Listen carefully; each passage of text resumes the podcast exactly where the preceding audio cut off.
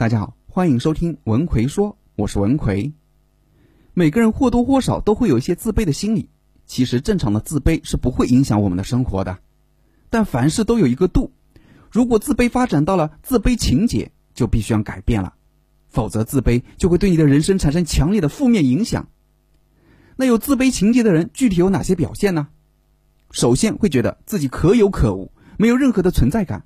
走在路上，觉得窃窃私语的人都在骂自己；被别人注视的时候，会觉得自己是不是做错什么事情了；说话也不敢直视别人的眼睛；在大街上看到自己熟悉的人，第一反应就是低头想逃走。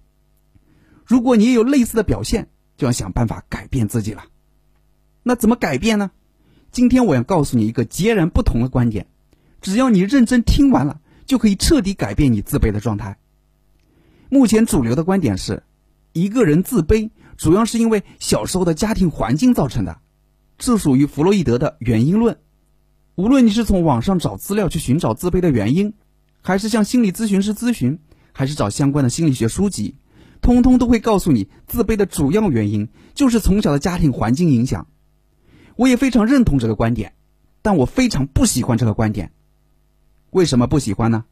因为这个观点似乎在暗示我们，自卑是永远无法改变的。因为自卑是从小的家庭环境导致的，想要改变自卑，就要改变从小的家庭环境，这怎么可能呢？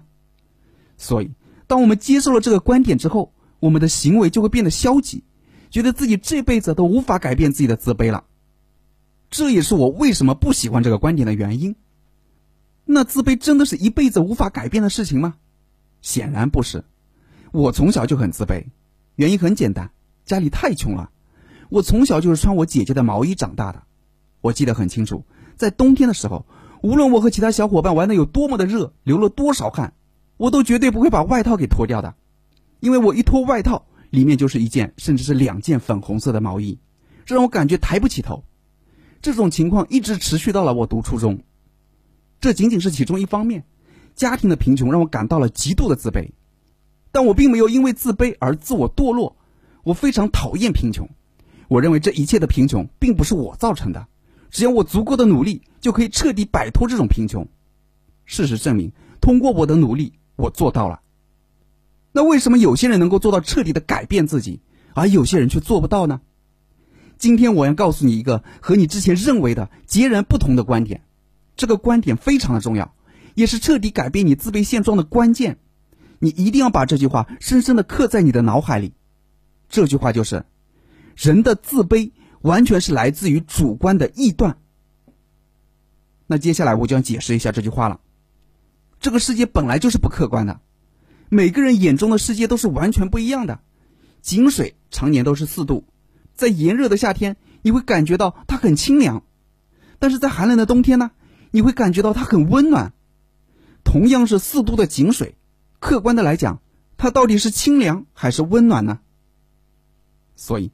我们的一切观点都是有主观的成分的，没有办法做到百分之百客观，所以别人对你的任何评价都不一定是对的，因为他的观点仅仅是从他的立场得出的主观想法而已。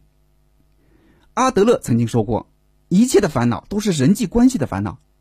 比如，有一个男生因为身高只有一米六而产生了自卑心理，但如果这个世界没有其他人，只有他自己一个人，那么。一米六的身高就变得无关紧要了，他完全不会因为一米六的身高而变得自卑。所以，自卑不是客观的，而是一个人主观的想法。你认为这件事情会导致你自卑，所以你才自卑的。比如，我认为家庭的贫穷，其他小伙伴有的我都没有，导致我自卑。这仅仅是我的一个主观想法而已。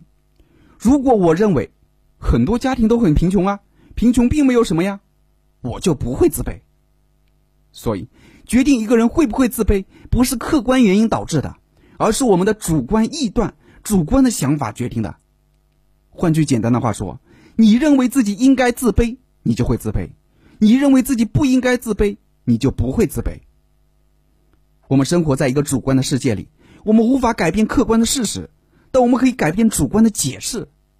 为什么很多人愿意接受弗洛伊德的原因论？是因为很多人觉得改变自己太难了，为自己找个借口而已。而弗洛伊德的原因论就是自己偷懒的最好的理论支持。你看，我是想改变的，但弗洛伊德都告诉我们了，自卑是从小的家庭环境导致的。我又改变不了从小的家庭环境，所以我就改变不了自卑啊。改变是需要勇气的，因为改变自己是很痛苦的，而很多人不愿意去接受这种痛苦，所以就索性不去做了，同时为自己找个好一点的借口，安慰自己而已。阿德勒心理学的本质就是勇气，有勇气才能改变你的生活。那我们具体要怎么做呢？给你三个建议。首先，自卑是一种没有什么用的情绪，因为不喜欢你的人不会因为你自卑而喜欢你。而喜欢你的人，反而有可能因为你的自卑而变得不喜欢你。不管你有多优秀，总有人会不喜欢你。实际上，一个人讨厌另一个人，并不是因为某些举动而讨厌这个人，是因为他先讨厌你，然后他再去收集各种讨厌你的证据来证明自己的观点是合理的。其次，不管你怎么做，会讨厌你的人还是会讨厌你的。那为什么不让自己活得痛痛快快、舒舒服服的呢？你活得那么累，不就是想要得到别人的肯定，来得到价值感，从而消除自己的自卑感吗？你自己就能消除自己的自卑感，为什么要把这件事情交给讨厌你的人呢？如果你过于希望得到别人的认可，就会按照别人的期待去生活，也就舍弃了自我。你是活在别人的嘴里吗？所以，你一定要有让别人讨厌的勇气。记住，谁人背后不讨厌人？谁人背后不被人讨厌？最后，叔本华曾经说：“年轻人很早洞察世事，暗于世故，预示着本性平庸。”这句话最重要的意思就是，年轻人一生的幸福在于寻找自身本质中的幸福，而不是外界的荣耀、地位、头衔和名气。如果你一直需要别人的认可才能消除自己的自卑感，这是治标不治本的。想要根治。就要寻找内心的勇气，一种被别人讨厌的勇气。今天给大家讲了这么多，我的意思很简单：人这一辈子讨厌你的人数是已经定好了的，所以千万不要因为这部分人把自己变得萎靡不振，这反而会让讨厌你的人觉得我讨厌你好像是正确的哦。所有人的观点都不是客观的，都带有强烈的主观臆断，所以你不用理会，你该干什么就痛痛快快的去干什么。大大方方的让喜欢你的人开心，这样他们会觉得我喜欢你好像是正确的。讨厌你的人最喜欢看到的场景就是你因为他们的讨厌而改变了自己，去讨好他们。你越找不到自我，讨厌你的人就越开心。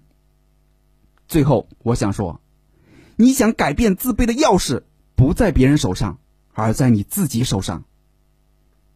最近总有学员问我。尚老师，我和别人在一起时总找不到话题和他们聊天，感觉太尴尬了。基本上就是打个招呼，然后就是冷场，看着别人聊得热火朝天，自己却只能傻傻的陪笑，毫无存在感，怎么办？一个人不会聊天，怎么搞到人际关系呢？所以，针对这种情况，我最近出了一个绝密聊天术，让你跟任何人都聊得来的课程，主要就是教你如何与别人快速的聊起来，包括怎么找话题。怎么找到对方感兴趣的内容，让你在任何场合跟任何人都聊得来？想学习这个课程的朋友，可以微信搜索我的公众号“文奎说”，然后在公众号里回复“聊天”就可以了。我在微信公众号“文奎说”等着你。